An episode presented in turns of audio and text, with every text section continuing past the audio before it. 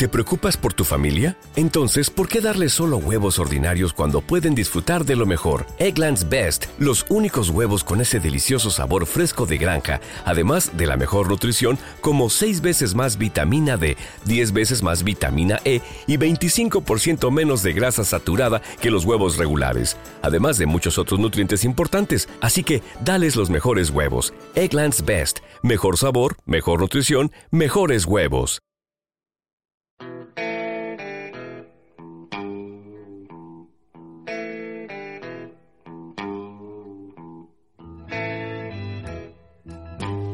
El tercer tiempo con Rodrigo Contreras.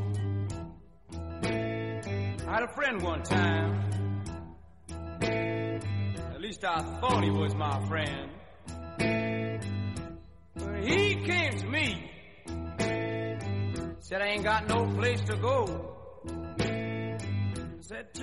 Bueno, pues llegamos a final de mes y lo que pasa en el tercer tiempo a final de mes es que suele aparecer nuestro amigo, nuestro maestro, José Alberto Molina Phil. Hola Phil, ¿qué tal? ¿Cómo estás? ¿Qué tal, Rodrigo? Muy bien, ¿y tú?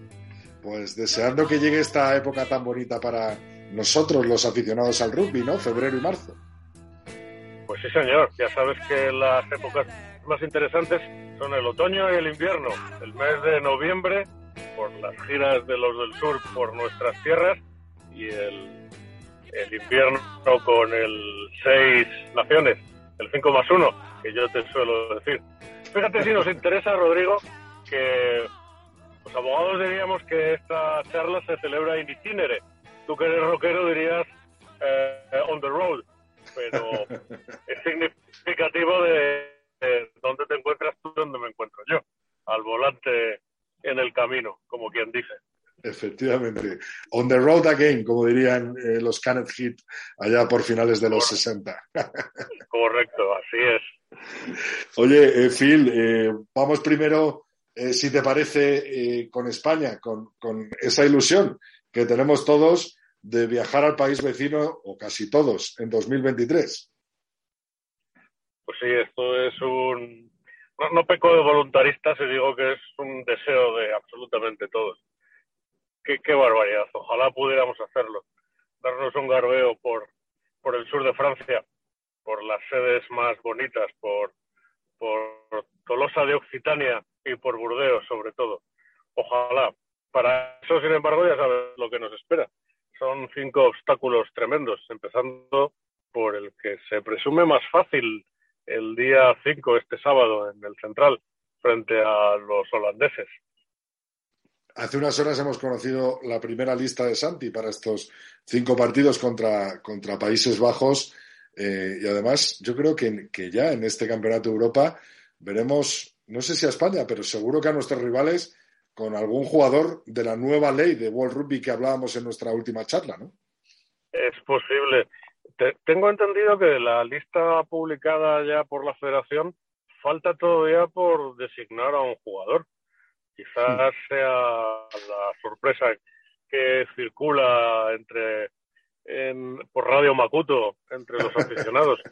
No lo sé. Yo, yo, sin embargo, de la lista he observado que, que tanto Güemes, que el otro día se retiró lesionado, como, como Ordaz, el franco-leonés, que ya ha sido alineado alguna vez por Santi Santos, están incluidos.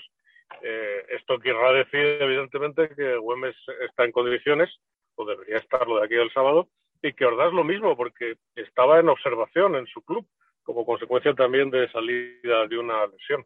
Espero que sea así, porque el concurso de ambos es, es probablemente esencial para que los nuestros asienten ese juego dinámico, rápido, eh, tres cuartos, que tanta falta nos va a hacer, no tanto contra los holandeses, sino contra los rivales de más empaque que se presentan en el horizonte.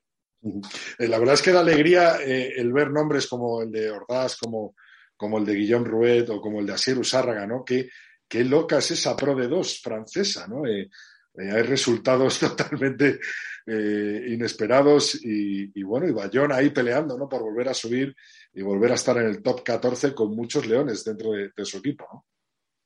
Pues sí, eh, si, hay una, si hay una competición de una y una competencia, valga la redundancia, extraordinaria, es la, es la Pro de 2 porque ahí es donde se cuece el, el, bacalao. Estos tratan por todos los medios de llegar a, naturalmente, al top 14, pero son equipos todos de historia y de empaque. Y naturalmente, pues como decía un antiguo jugador de la selección francesa, Jacques Cholet, el famoso Shosho, que lo decía por el nombre que se le atribuía, ahí, uh, ahí, se, ahí se reparten galletas. Shosho la castaña, que decía él. bueno, veremos a ver el 15 del León cómo empieza y con qué pie.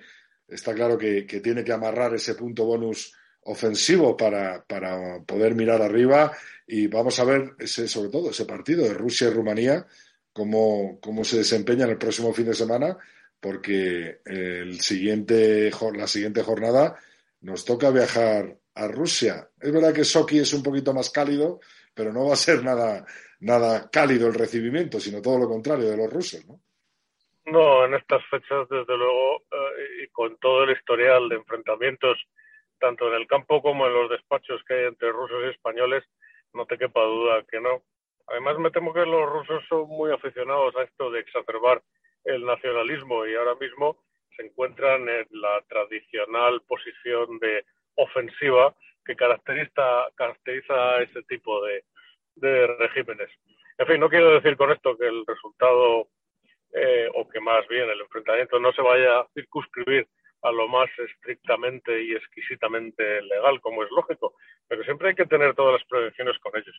Sin embargo, yo creo que una ventaja que tenemos, sin duda, es que el, el, nuevo, el nuevo entrenador se está asentando, cosa que eh, debe incidir, desde luego, en el desempeño de los mismos. Además, ya hemos sido capaces de ganarles allí en más de una ocasión.